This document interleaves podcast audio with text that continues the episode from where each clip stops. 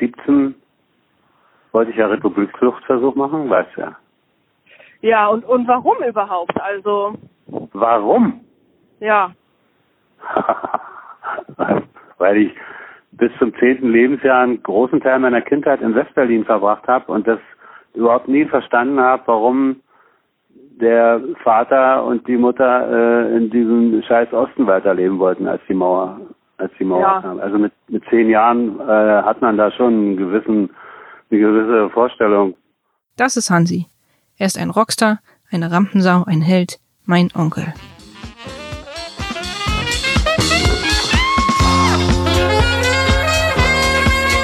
Ich hau ab. Die Geschichte einer Republikflucht.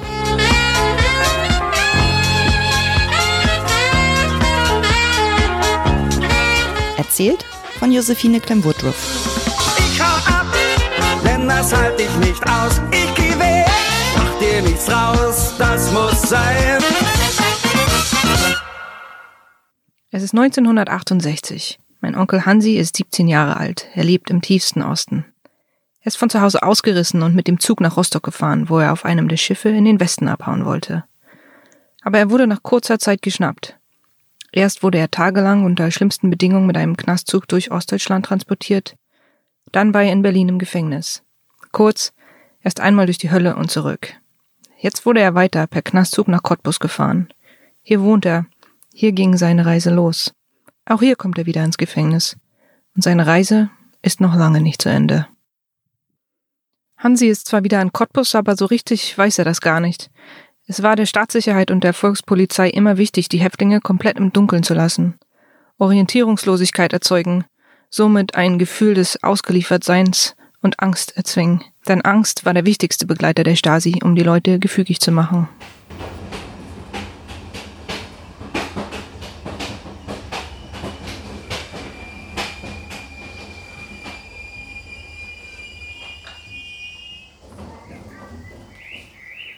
So, und dann in, in, in Cottbus im Knast abgeladen.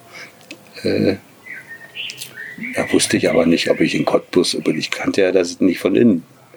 Du siehst ja nicht, wo du reinfährst. Du sitzt da in dem Ding drin. Aber ich meine, am Bahnhof hast du nicht gesehen. irgendwie? Bahnhof habe ich gesehen, dass es so. Cottbus war. Mhm. Das war mir schon klar. Ja. Und die sagen dir dann erst, wenn du aussteigen musst, dass du jetzt aussteigen musst. Ja. Erst dann. Ja. Vorher weiß keiner was. Aber wo du meinst jetzt, wo der, äh, der Wagen, der Polizeiwagen dann hingefahren ist, wusstest du jetzt nicht, wo es hingeht. Nee. Nee. Hätte auch sonst wo nach Senftenberg oder sonst wo hingehen Ja, ja. keine Ahnung. Stimmt. Ich wusste, ich hatte auch, ich wusste doch nicht, wo überall im Osten, wo überall ein Knast ist. Woher, da habe ich mir doch niemals vorher Gedanken drüber gemacht. Ja. Ich wusste aber natürlich, dass in Cottbus einer ist, weil der war direkt gegenüber von der Straße der Jugend, gegenüber von unserem Wohnzimmerfenster. Das war der, wo du dann warst. Das war der. Ja. Ah, ja, den kenne ich auch noch. Und erst im Nachhinein habe ich mitgekriegt, dass das auch so ein berüchtigter Stasi-Knast war, wo, wo sie ganz äh, schlimme Sachen mit den Leuten gemacht haben. Es war zwar kein Stasi-Knast, denn das Gefängnis gehörte zum Innenministerium, trotzdem hatte die Stasi hier natürlich viel zu melden. Der Knast wurde wegen seiner Ziegelfassade tatsächlich Rote Hölle genannt und hat mehr als zwei Diktaturen erlebt. Genau wie im berüchtigten Gefängnis im sächsischen Bautzen waren auch in Cottbus 80 Prozent der Häftlinge aus politischen Gründen inhaftiert. Mit circa 1200 politischen Häftlingen war Cottbus damit das bedeutendste und größte Gefängnis der DDR für politische Gefangene. Vor allem Republikflüchtlinge saßen dort ein, die bei der Flucht in den Westen gefasst wurden. Cottbus galt auch als Freikaufgefängnis und Devisenbringer. Eine Vielzahl der Häftlinge wurden für Westgeld in die Bundesrepublik verkauft. Das war ja auch Hansis Plan. Einfach immer zugeben, dass er in den Westen wollte, dafür zwei Jahre sitzen und dann freigekauft werden. Aber ob das so einfach ist? Und dann wurden mir auch die Haare rasiert. Also es war schon heftig. Wahnsinn, ja, dass sie auch anscheinend keinen Unterschied gemacht haben, wer da aus welchem Grund drin war. Politische waren, waren äh, schlimmer als äh, Kinder, Oder? die Kinder missbraucht haben. Und, und so. Die waren ganz böse dran. Ja, Politischen. ja. Krank. ja Völlig echt krank. Vor allem mit Kindern. Völlig krank und eigentlich müsste man diese Leute nachträglich noch verurteilen zu langjährigen Haftstrafen. Ja. Ich erinnere mich noch gut daran, dass wir damals dieses Gefängnis aus dem Wohnzimmerfenster meiner Großeltern sehen konnten. Für uns war das natürlich immer spannend als Kinder. Es ist ironisch, dass meine Großeltern immer noch auf der Suche nach ihrem Jungen waren und er gerade mal 500 Meter weiter weg ist, hinter Gittern. So nah, und doch könnte er ferner nicht sein.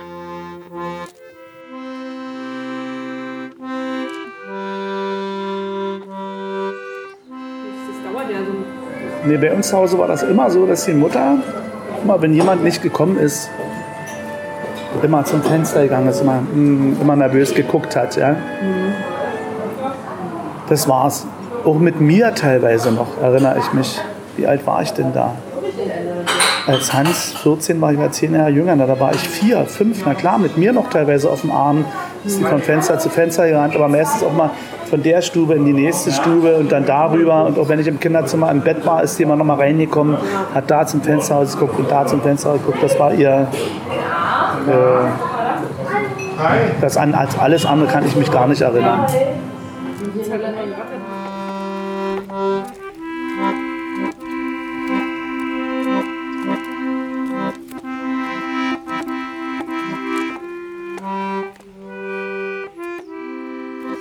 Man denkt dann, man muss alles, alle Hebel in Bewegung setzen.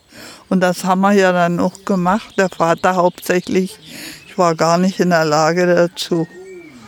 Und der hat ja alles in Bewegung gesetzt, dass er erst mal dort rankommt, wo sich der Junge befindet.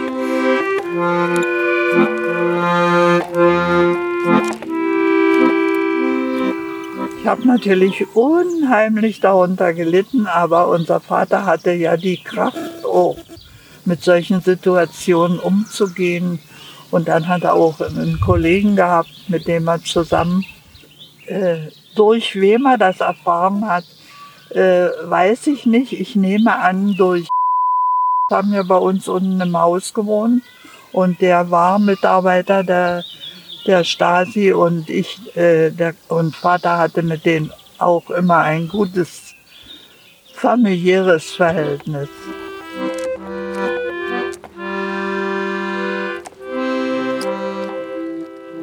Die Familie sucht jetzt schon seit circa zwölf Tagen nach ihrem Sohn. Ich kann mir nicht vorstellen, was für ein Horror und was für eine Angst das für meine Großeltern gewesen sein muss.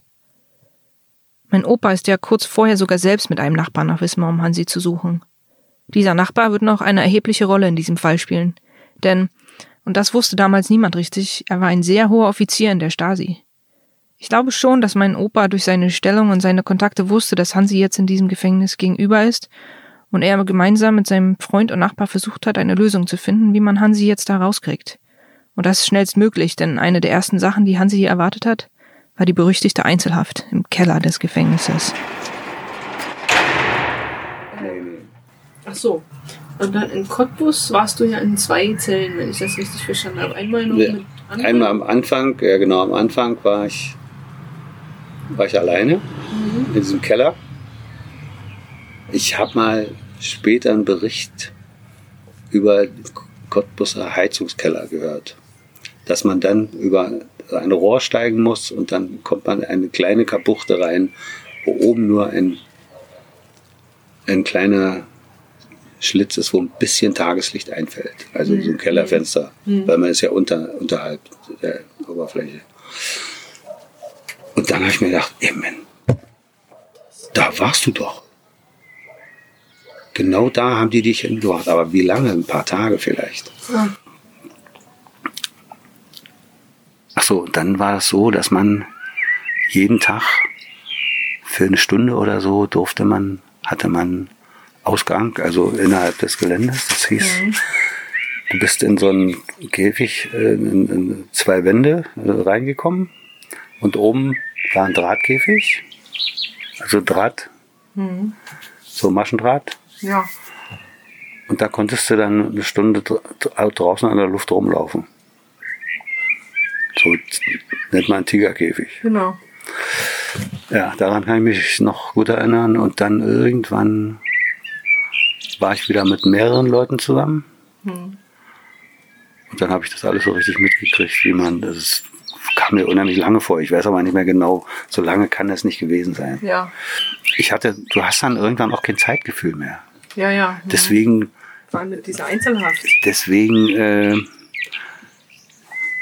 es gibt auch so viele Knasts, wo die Striche an der Wand sind, dass sie sich ihre Tage, Mhm. weißt du? Immer morgens, wenn sie aufwachen, zack, Strich Ja. machen. Ja.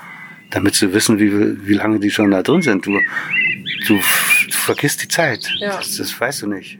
Ne? Die Inhaftierung in diesem sogenannten Tigerkäfig, von dem Hansi hier spricht, das ist eine Zelle mit zusätzlichem Gitter vor der Innenseite der Tür und war eine der Disziplinarmaßnahmen im Cottbusser Strafvollzug gewesen. Man läuft darin herum wie ein Tier, klettert ab und zu die Gitterstäbe empor, um durch den Luftschlitz den Himmel zu sehen. Die Zellenfenster sind bis auf einen kleinen Luftschlitz zugemauert. In dem unbeheizten, feuchten Raum gibt's weder Hocker noch Tisch oder Pritsche, eine 40 Watt Birne an der Decke leuchtet nur jede halbe Stunde zum Kontrollgang der Aufseher. Zweimal am Tag wird ein Notdurftkübel in den Raum gestellt, zum Waschen morgens eine Schüssel Wasser. Zum Schlafen wird eine Holzpritsche mit einer dünnen Decke in die Arrestzelle geschoben. Im Tigerkäfig sind Sprechen, Singen oder Pfeifen verboten, ebenso Lesen und Schreiben. Die körperlichen und psychischen Folgen solch einer Isolierung machen deutlich, warum diese Haftbedingungen als Foltermethoden verstanden werden. Die Liste ist lang und erschreckend und geht von Depressionen über Beeinträchtigung von Organfunktionen. Hansi weiß nicht mehr genau, wie viele Tage er in Isolation verbracht hat, aber man hat ihn schließlich in eine größere Zelle verlegt. Und dann haben sie mich äh, in eine Zelle mit mehreren, ich glaube mit vier, vier Mhm. Leuten oder drei Leuten gebracht, weiß ich nicht mehr. Ich habe auch nicht alle wahrgenommen, Ja. die mit mir in der Zelle waren. Hm. Hat mich überhaupt nicht interessiert. Ja. Für mich waren das Kriminelle, mit denen wollte ich nichts zu tun haben. Das war auch so ein bisschen so eine Art Angst, mit solchen Leuten Kontakt zu haben, weil die waren mir nicht geheuer. Ja, stimmt, daran habe ich irgendwie gar nicht gedacht. Weißt du, die Ja. waren mir einfach nicht geheuer und ich war ja kein, für mich war ich ja kein Verbrecher. Ich war ja kein, ich habe ja niemand was getan. Mhm. Ich habe weder gestohlen, noch jemanden gehauen, noch irgendjemanden umgebracht oder sonst was. Klar. Nix. Eigentlich Ja. habe ich nichts gemacht. Nee. Außer dass ich von zu Hause weggelaufen bin. Ja. So. Und so mit, mit so einem Gefühl äh, saß ich dann da im Knast. Und der Knast war so, wie man sich so aus dem Fernsehen sich vorstellt, so zwei Doppelstockbetten und, Ja. und ein Gitter, wo man. Ja, unten in der, Ecke- in der Ecke irgendwo äh, so ein, so ein äh, einfach eine, eine Toilette ohne Brille, ohne alles. Mhm. Und dann konnte dir jeder beim Kacken zugucken. Ja, Und ein Waschbecken. ja. Dann hatte jeder so ein kleines Schränkchen. Der Jäger. Ja, die Sau ist tot. Dann hatte jeder so ein kleines Schränkchen, wo seine persönlichen Sachen drin waren, also Essen meistens und ein bisschen Tabak und äh, dann hast, dann hast du irgendwie alle paar Tage hast du so ein Kantenkommissbrot gekriegt, so ein Kastenbrot, so ein Vollkornbrot, also ein Klanschbrot, Ach so. Hm. so ein Ding. Also richtig Knast, Hm. weißt du? Was Und wir haben uns dann Zigaretten, ich habe ja damals auch geraucht, haben uns dann Zigaretten gedreht, so Knasttüten hießen die, Mhm. aus Zeitungspapier und äh, zusammengesuchten Tabakresten irgendwo aus dem Aschenbecher. Ja, naja, also ich wüsste nicht, dass ich irgendwann mal da irgendwas gekauft hätte. Da gab es zwar auch, glaube glaub ich, ein Lädchen, Mhm. wo man was kaufen konnte, Mhm. aber ich hatte ja kein Geld. Ja. Null. Während seiner Inhaftierung wurde Hansi natürlich auch in Cottbus regelmäßig verhört. So. Und in diesen Kreuzverfahren, was, also was haben sie dich gefragt? Haben sie versucht, irgendwie Informationen aus dir rauszukriegen? Oder war das wirklich nur Schikane um? Ja, die haben mich alles Mögliche gefragt, so wie, wie ich mir das gedacht habe, wie ich dann so, ob ich schon äh, irgendwelche Vorkehrungen getroffen habe, Vorbereitungen und so. Ich so, nö. Ja, kommen Sie, können, Sie müssen das halt, äh, erzählen, wir wissen sowieso alles. Ich sage, ne, ich habe nichts Hm. vorbereitet. Und dann haben sie mich zum Zahnarzt geschickt. Wieso? Ja, wieso, weiß ich auch nicht. Einfach so. Und äh, habe ich Angst gehabt. Habe ich mich nicht, habe ich das Maul nicht aufgemacht. Ich dachte, die wollen mich quälen. Ach so. So mit Bohren und, und so und ohne Narkose und äh, Wollten die bestimmt auch. ich keine Ahnung. Habe ich aber nicht über mich ergehen lassen. Wa- Warum sollten die dich denn so zahlen? Es war ein ganz, ganz gruseliger Raum, der Zahnarzt. Das war auch so, ein, so dunkle Wände und dann war in der Mitte irgendwie so schräg so eine Säule und dann so ein Zahnarztstuhl und nichts weiter in dem Raum drin. Und von oben die Lampe. Also das werde ich nie vergessen. Das war furchtbar. Oh, ist das noch mit so einem Nazi-Arzt? Kann man sich so richtig vorstellen. Ja, also ganz schlimm. Und ich habe das Maul nicht aufgemacht. Ich habe gesagt, nö. Bin zwar hin, die haben mich ja da hingeführt, dann musste ja machen. Aber wenn ich da einmal saß, dann sag ich, ja, nö, Und war auch. das will ich nicht. Dann haben sie mich wieder abgeholt. Ja. Wenn ich meinem Onkel Hansi so zuhöre, dann finde ich das unglaublich stark. So einer Autorität gegenüber muss man sich erstmal wehren. Woher nimmt ein 17-Jähriger diesen Mut und diese Stärke? Erst recht nach all der Folter und der Hölle, durch die er in den letzten Wochen gegangen ist. Und mein Vater hat ja dann auch, also schon vorher zu mir gesagt, äh, als ich 16 war, das war also längere Zeit vorher, als ich 16 war, kamen die, die Herrscher der Partei in die Schulen und wollten die Kandidaten, also sie wollten dich, wollten dich als Kandidaten gewinnen, als Kandidat der SED. So, bevor du in die Partei eintrittst. Ja. Und das habe ich meinem Vater erzählt. Und da hat Opa Kurt zu mir gesagt, mach das nicht, sage einfach, du fühlst dich noch nicht reif dafür. Das hat er mir gesagt. Also er hat mir quasi den Widerstand auch wiederum eingeimpft. Ja, Somit war für mich klar, ich würde mich niemals mit, mit denen einlassen, ja. wenn mein Vater das sagt. Stimmt. Und da hast du plötzlich, bist du ganz stark, wenn der Vater sowas sagt. Ja. Ja, habe ich denen so gesagt. Aber mein Vater war garantiert in der Zwickmühle. Könnte ich wetten. Dass er einerseits sagen, das System könnte, dürfte eigentlich gar nicht existieren unter diesen wirtschaftlichen Bedingungen. Ist nicht möglich und macht aber trotzdem mit. Ja. Ich glaube, da gab es viele, die so gedacht haben. Ja. Musst ja irgendwie mitmachen, auch um deine Familie. Wenn du drei Kinder hast und Frau, was willst du machen? Ja, Das ist ja die Zwickmühle. klar, sonst geht alles den Bach runter. Und der hatte ja eine gute Position und hat ja. Naja, der hat sich dann auch äh, quasi kaufen lassen durch, durch diese Position. Also erstmal hat er ein Studium gemacht als Erwachsener, als er war dann schon, weiß ich nicht, über 30 auf jeden Fall, äh, an die 40. Hat dann ein Ingenieurstudium gemacht in Zwickau. Unter der Bedingung, dass er danach für eine gewisse Zeit Parteisekretär wird. Und als ich dann schon 16, 17 war, wann war das? 78, 79, da hat er mir dann schon gesagt, pass mal auf, Kleiner, die werden dich natürlich fragen, als mein Sohn, ob du auch in die Partei eintreten willst. Du kannst das gerne machen, wegen mir musst du es nicht machen. Guck dir das lieber als Freigeist an, was hier ringsum passiert. Also du, wirst, du musst jedenfalls nicht in die Partei eintreten. Und er hat uns schon sehr, sehr deutlich auf seine Art darauf hingewiesen, dass hier irgendwas nicht richtig läuft und dass hier auch der sogenannte Sozialismus nichts anderes ist als verkapptes Kleinbürgertum. Und jeder versucht hat, mit dem Arsch an die Wand zu kommen und dem einen ging es besser, dem anderen ging es schlechter. Aber mit der allgemeinen Überzeugung eines Sozialisten hatte das in, in, der DDR schon 1975, 76 wenig zu tun. Ja. Es ist interessant, dass mein Opa selbst in der Partei war und das auch noch als Kaderleiter, was heutzutage so etwas wie einem Personalchef ähnelt. Er hatte also eine hohe Position. Er hat es geschafft, sich und seiner Familie ein sehr gutes Leben in diesem Staat zu ermöglichen und das, obwohl er selbst nicht an den Erfolg des Staates geglaubt hat. Diese beiden Sachen in der DDR zu vereinen, das ist eine ganz schöne Kunst. Er hat nun sehr eng mit seinem Freund und Nachbar zusammengearbeitet, um Hansi schnellstmöglich aus dem Gefängnis herauszukriegen. Wie genau das ablief, das weiß ich nicht. Aber ich weiß, dass er erfolgreich war. Nee. Der Moment war so, dass mir irgendeiner aus der Zelle gesagt hat, heute kommst du raus. Also war für mich klar, da ist in der Zelle immer jemand drin, der Spion ist. Der wusste das. Ja. Und das war auch so. Was für ein Idiot, dass er Und dann hat mein. Vater mich vorm Tor da abgeholt. Und weißt du, hast du das noch so bildlich im Kopf? Nee, Nee. nicht so richtig.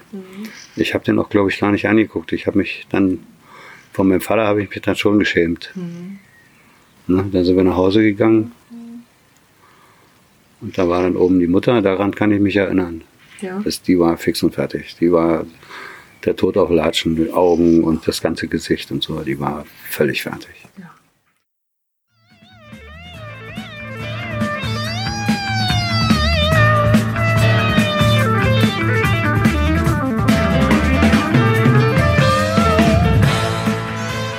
Hansi ist raus aus dem Gefängnis und endlich wieder zu Hause und vereint mit der Familie. Es ist kurz vor Weihnachten 1968. Er wird circa vier Wochen weg. Vier Wochen, die für immer sein Leben verändern sollten. Denn dieser Fluchtversuch hat ungeahnte Folgen. Und Hansis Tortur nimmt noch lange kein Ende. Nächste Woche bei Ich hau ab. Mit dir war es wunderbar und alles schien so klar.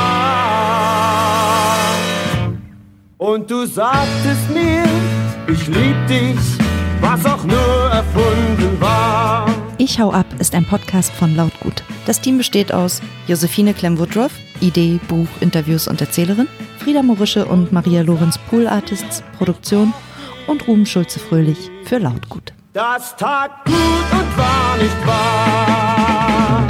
Mit der Originalmusik unter anderem von Hansi Klemm, Mondi, Modern Soul Band und der Klaus Lenz Big Band.